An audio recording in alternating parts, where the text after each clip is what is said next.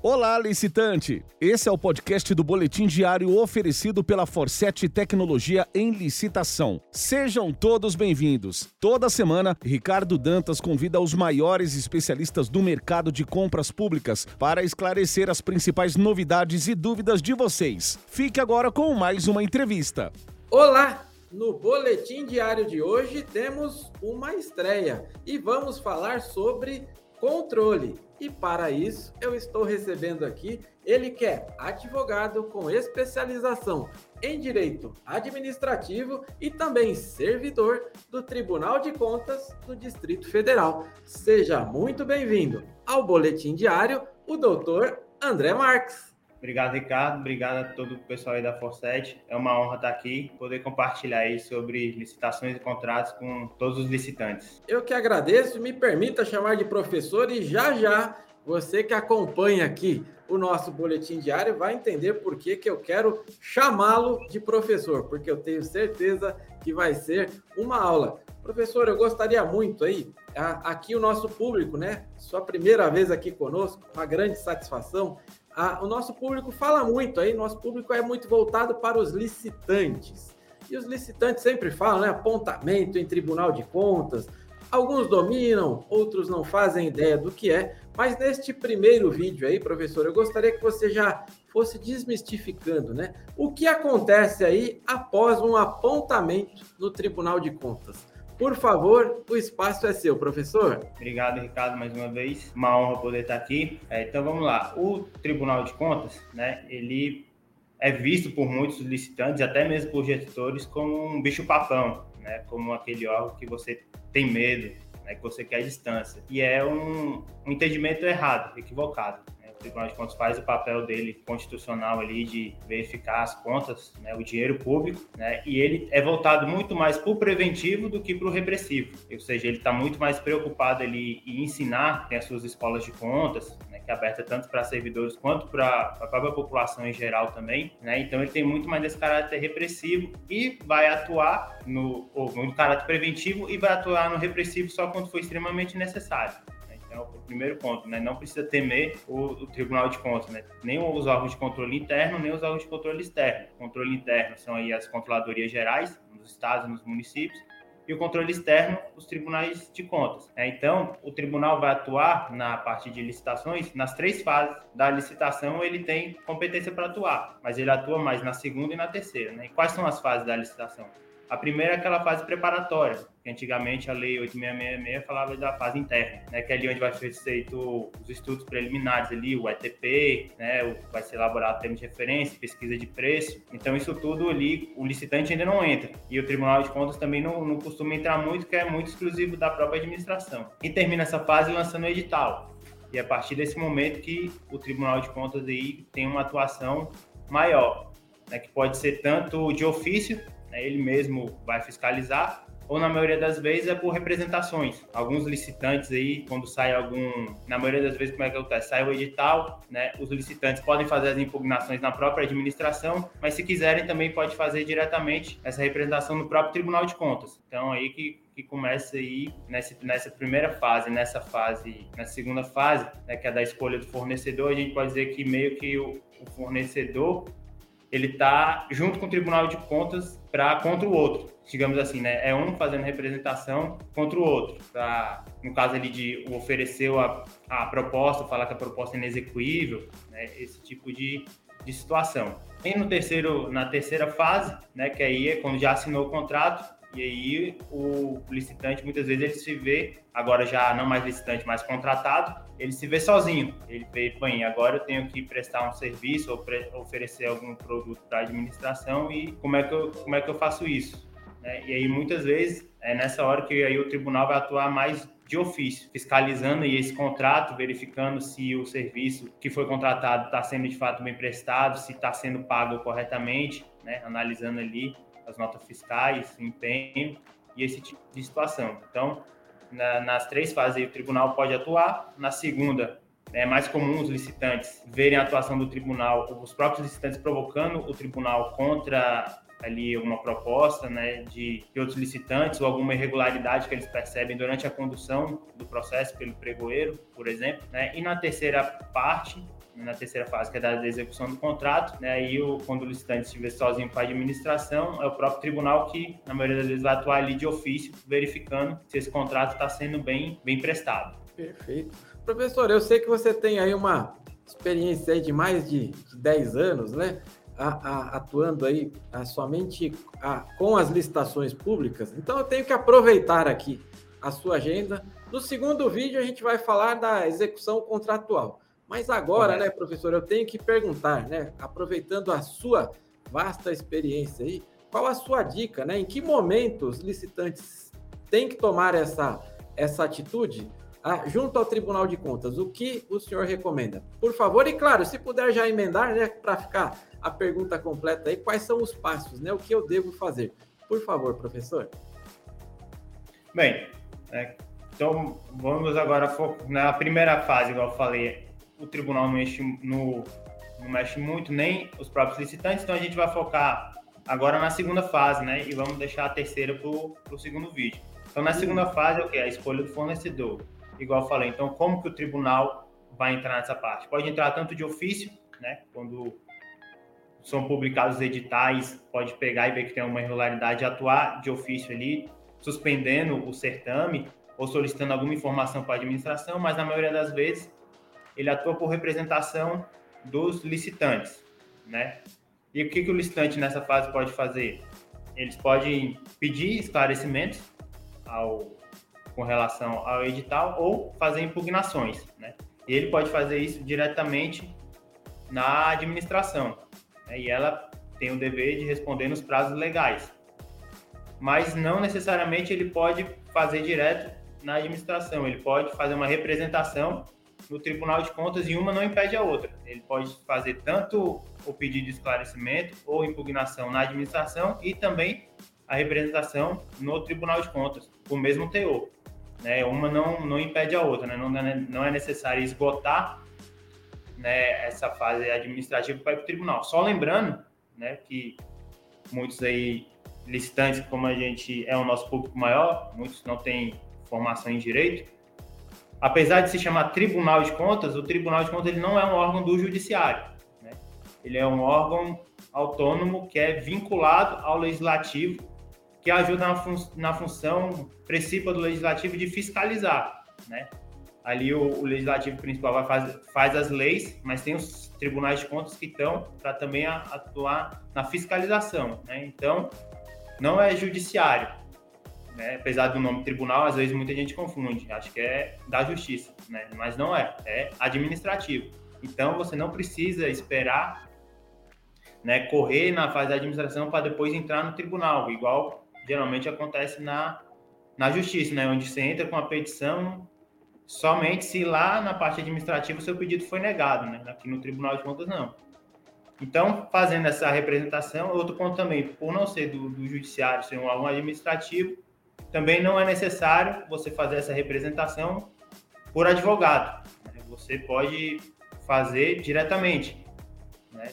porque tem muitas empresas que têm o seu seus escritórios, advogados próprios, ou então contratam, né, é, escritório de advocacia, mas essa pequena empresa não é tolhida desse direito por causa disso.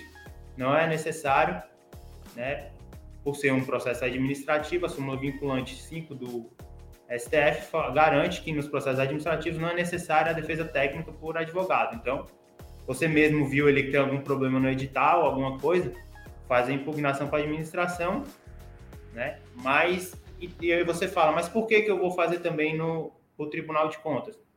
Bem, é como a própria administração foi ela que fez o edital, né? Então a gente chama aí do olhar viciado, né? Que muitas vezes quando você faz aquela coisa, você não enxerga os erros que você tem. Por isso que é bom você sempre passar para outra pessoa dar uma olhada. Isso acontece com a administração. Ela fez edital, passou por muita gente ali, então, piamente ela acha que o edital dela está perfeito, que não tem nenhum erro e você faz a impugnação e é negado, né? Essa essa impugnação. E aí dependendo do tempo que vai ser o certame vai vai ocorrer, não dá tempo de você esperar essa negativa da administração para depois fazer uma representação no Tribunal de Contas.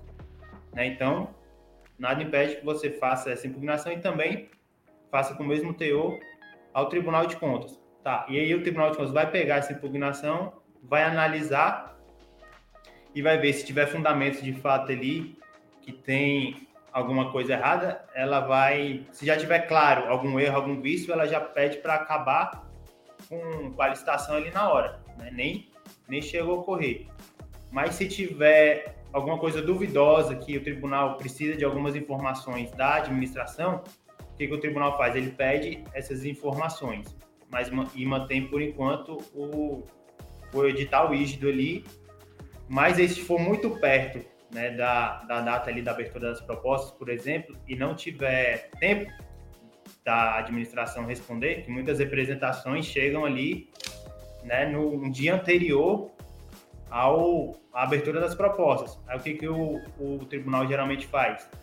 Né, por via das dúvidas, ele pede, sugere determina cautelarmente a suspensão né, do, do, do, certame até que venha essa informação da administração. E quando chega a informação da administração, o tribunal analisa, vê se de fato não está esclarecido aqui, de fato não tem irregularidade, só tem que mudar alguma coisa no edital, aí ele volta para a administração sugerindo alguma mudança, ou então se vê que é caso de nulidade, ele suspende, aí ele está suspenso e pede para anular, aí tem que fazer novo edital, ou seja, uma nova licitação, ou então se tiver tudo ok, ele só tira a suspensão e é marcada uma nova data aí para o certame ocorrer. Perfeito, professor. Tenho certeza que você, em pouco mais aí de 10 minutos, já deu não só uma aula, mas você trouxe aí, tirou um peso de vários licitantes aí que muitas vezes tem receio de será que eu posso fazer isso? Será que minha empresa não vai ficar marcada, né? A gente escuta muito muito isso você bem colocou aí, as formas né, que eu posso fazer essa representação aí. Eu quero dar sequência aí, professor, conversa de bastidores, né, referente aí à fase externa, né? Muitos fornecedores, eles atuam ali na fase 1 e 2 e chega na fase 3, ele acaba deixando de lado, né? Professor, traga mais dicas para todos nós, por favor, o espaço é seu. Obrigado, Ricardo. Bem, como a gente já viu em fase 1, 2 e 3, né? Então, a gente falou muito da fase 2, que é ali da escolha do fornecedor, onde ocorre, ocorre todo o processo né, de escolha, de, de lance, né, dependendo ali da modalidade de licitação, e acaba com se sagra vencedor, né, homologa e adjudica. Beleza, e a partir daí, a pessoa não é mais licitante, mas é o contratado, né, que tem que executar ali aquele contrato que vai ser firmado com a administração, seja de prestação de serviços, seja de fornecimento de, de material. Então, nessa experiência aí no, no, controle, tanto interno quanto externo, a gente vê que muitas vezes, nessa fase, os antigos visitantes, agora contratados, eles ficam meio ali sozinhos, porque a gente comentou um pouco no, no vídeo passado, né? Na, na, na, fase 2 fica um fiscalizando o outro e faz representação no tribunal, faz impugnação e entra com recurso. Né? Então tá todo mundo ali, né, um vigiando o outro. Mas na hora ali do, da execução do contrato, tá só a administração, como contratante, e o licitante agora contratado, né? E não tem mais essa fiscalização de outras empresas. Então, vem o Tribunal de Contas e passa a exercer esse papel aí de fiscalização, né, na execução do contrato, principalmente dos de serviços, né, que pela nova lei de licitações né, agora podem durar até 10 anos. Né? Então, o que, que dica aí para os licitantes né, nessa fase? Muitas vezes eles se sentem abandonados, mas muitas vezes também eles abandonam, né? principalmente ali, ah, já ganhei essa licitação, beleza, vou executar esse contrato, mas eu já tenho outra licitação para competir, né? porque o o empresário ali, a gente entende isso, ele tem esse, esse afã da competição, né, de sempre querer ganhar o empreendedorismo, né, de esse espírito de sempre querer crescer a empresa dele, né, gerar lucro, né, para poder contratar mais gente, né, é, fortalecer a economia do país. A gente super entende isso, mas depois que você assina o contrato, principalmente se for de serviço, né, se dedique a ele, né? Da mesma forma que você se, dedica, se dedicou para vencer a licitação, você também tem que se dedicar para né, vencer ali o, o contrato. E o que é vencer o contrato? É você executar o, o contrato da melhor forma possível, né, gerando o serviço que você for contratado. né, que esse serviço não é para administração, esse serviço é para a população. Né? Então, tinha muita, antigamente, essa visão ali do, da empresa de um lado e da administração de outro, um competindo com o outro, sendo rival. Né? A nova lei veio muito claramente trazer, falar que não, que não é isso. Né? Os dois devem se unir para prestar um serviço de qualidade para a população, que é a destinatária final do serviço aí que está sendo prestado por você licitante, que agora é contratado.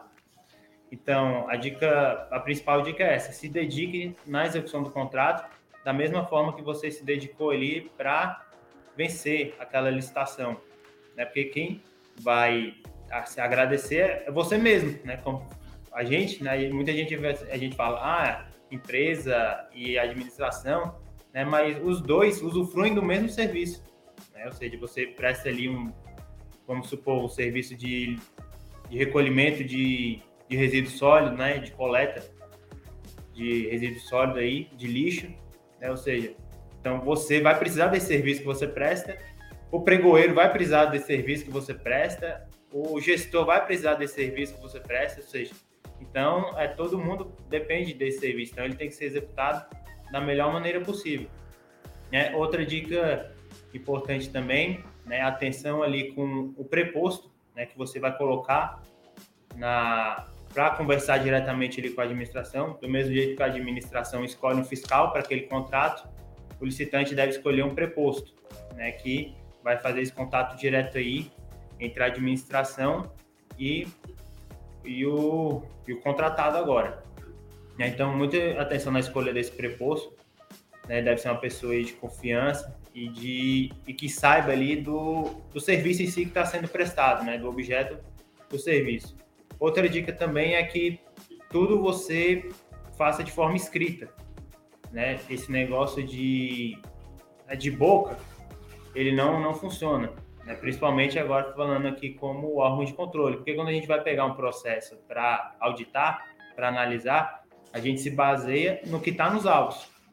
Né? Então, tudo que você for fazer pedido para a administração, né? falar, ó, oh, preciso disso, estou precisando disso, tem que melhorar isso, coloque isso tudo escrito, né? por e-mail e, e coloque no processo. Alguns processos hoje estão tá sendo eletrônico, né?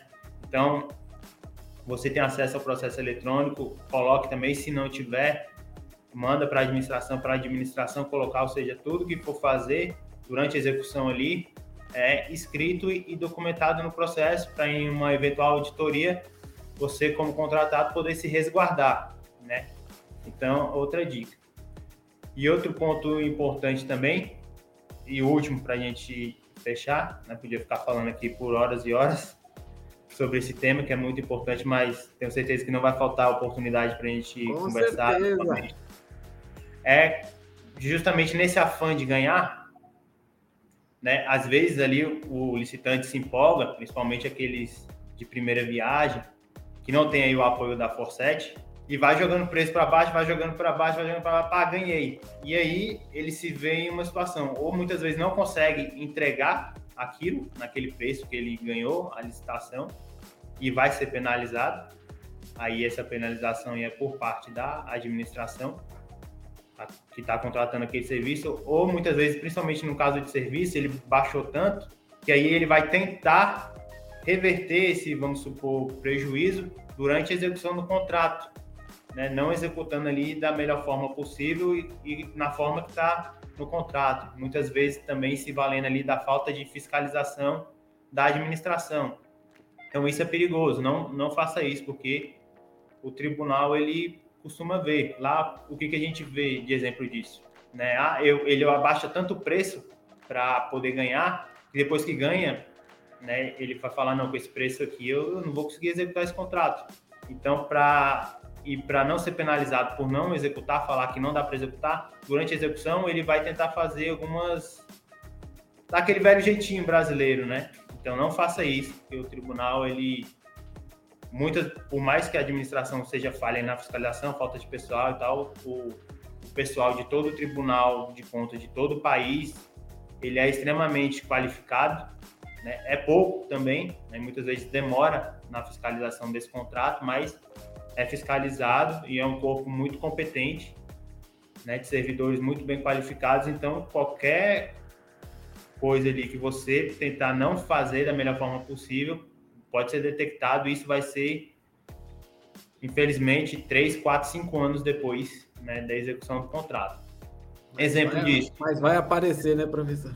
É. Então, exemplo disso, né? Eu ganhei o contrato, aí eu vou, vamos supor aqui, coleta de lixo, igual eu já tinha dado exemplo passado. Ah, eu tenho que usar cinco caminhões, né? Mas eu consigo fazer isso aqui dando de algum jeito com três, né? Então eu vou fazer com três, já economizo dois.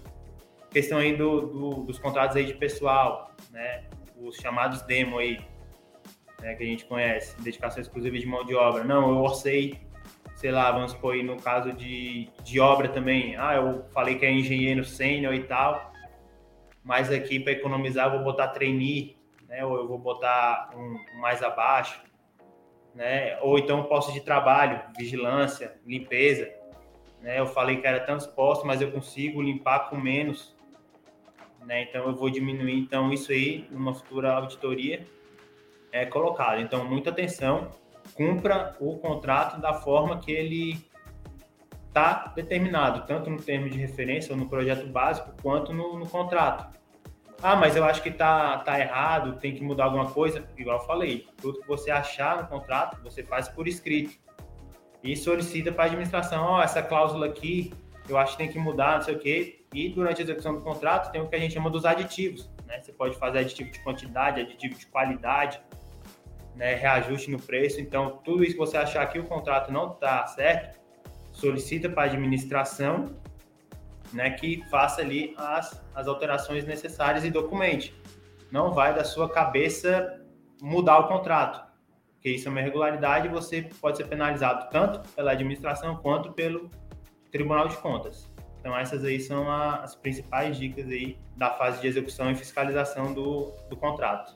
Professor, sensacional. Sim, um pouco mais aí de 10 minutos, você já trouxe aí, pelo menos que eu contei aqui, cinco dicas imprescindíveis aí para todo licitante. Eu imagino numa live como a que você fez a semana passada, como as próximas que estão para acontecer, aí no seu perfil que vai aparecer aqui embaixo para que você que nos acompanha não deixe de seguir o professor André. Mas professor, vamos lá aproveitar aqui o tempo, a agenda.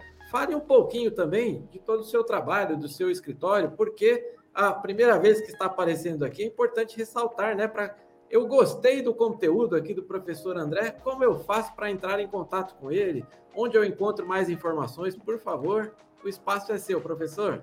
Sim, obrigado, Ricardo. É, eu sou servidor do Tribunal de Contas do Distrito Federal, né, mas também advogado e consultor de direito público no escritório Ribeiro Veio Advogados, aqui em Brasília.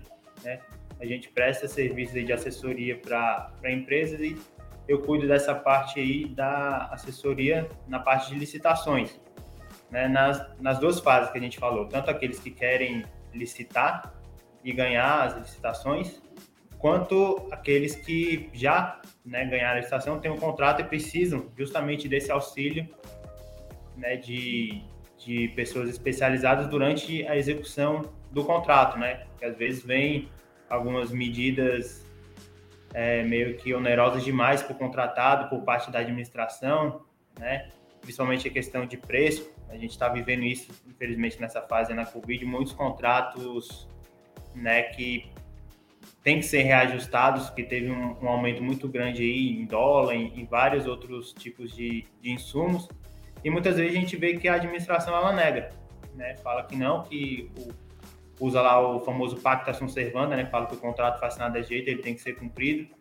Você quer algum reajuste, alguma coisa, tem que esperar um ano. Né? Então, é necessário uma ajuda especializada nesse ponto para fazer um pedido de reequilíbrio, alguma coisa. E a gente presta esse serviço aqui no, no escritório em Brasília. É isso aí, professor. Tenho certeza que todos nós vamos vê-lo aí várias e várias vezes e com certeza aqui também. Não deixe de mandar uma mensagem aí para o professor, um direct aí no seu Instagram. Vou deixar aqui a minha dica de negócio. Ele vai te adicionar aí no WhatsApp e sempre que tem um novo acórdão, uma nova lei, ele manda imediatamente aí, com, inclusive com uma conclusão via WhatsApp para todos vocês. Então não deixe de seguir aí o professor André. E eu quero agradecer aqui também, viu, professor, em nome de toda a família Forset, o seu tempo por trazer todo, todo este conteúdo para todos nós aí, viu, professor? Eu que agradeço, Ricardo. Obrigado aí. Tamo junto. Fazer o tradicional brinde, né? Daqui a pouco a gente tira a foto oficial aí. E se você que acompanha aqui o nosso quadro tem o interesse também em tem um tema novo, gostaria de aparecer aqui, envie aí a sua sugestão de tema para o e-mail que está aparecendo aqui embaixo. Faça como o professor André, esteja aqui conosco, compartilhe o seu conteúdo. E com a vinda do professor André, reforçamos o compromisso de que licitação é o nosso negócio. Muito obrigado, professor. Obrigado. Até mais. Este foi o podcast do Boletim Diário disponível no Spotify, Google e Apple Podcasts, Castbox e no seu agregador de podcasts preferido. Não deixe de seguir licitaforset em todas as redes sociais e acessar www.elicitação.com.br para começar a vender ao governo com a gente.